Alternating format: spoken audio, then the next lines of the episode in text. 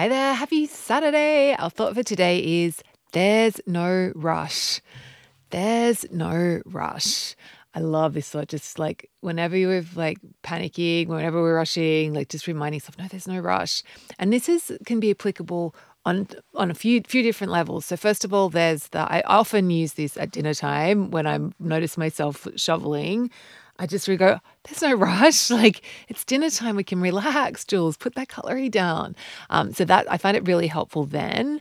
And um, and then the other time, like so when I am actually when I do notice that I'm that I'm eating too fast, like, and it still happens all the time. Like even though I've been doing this work for a really long time, it's just part of like being human, I think, and particularly when I'm hungry. And so like it's all it takes is just a gentle like no judgment, just a gentle, oh, there's no rush. Yeah, cool. Yeah. Oh, yay. And then like I feel instantly feel more relief. And I go, oh yeah, that's right. I'm gonna like slow down and enjoy this. Yeah. Um, so that's a really helpful that's a really time that, that there's no rush is a helpful thought. And then I also coached Marnie last week on this um like because she was starting to feel like she's got a trip coming up and she wants wanting to lose weight for the trip and so she was starting to feel panicky and um, you know of course you know, starting to do a bit of restriction stuff, and that was not causing good results.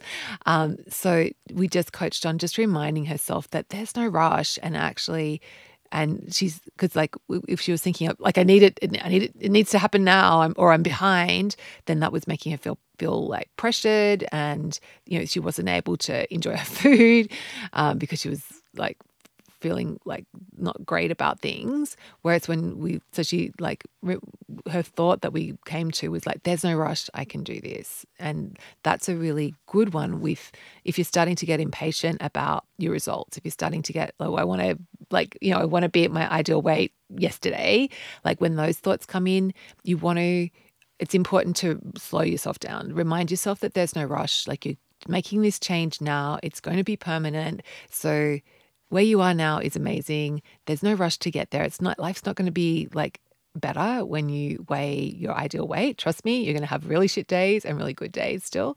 Um, so yeah, and just just just there's no rush can be really helpful to take that pressure off. Okay, have a beautiful Saturday, and I will see you tomorrow. Oh yeah, just remembering there's no rush.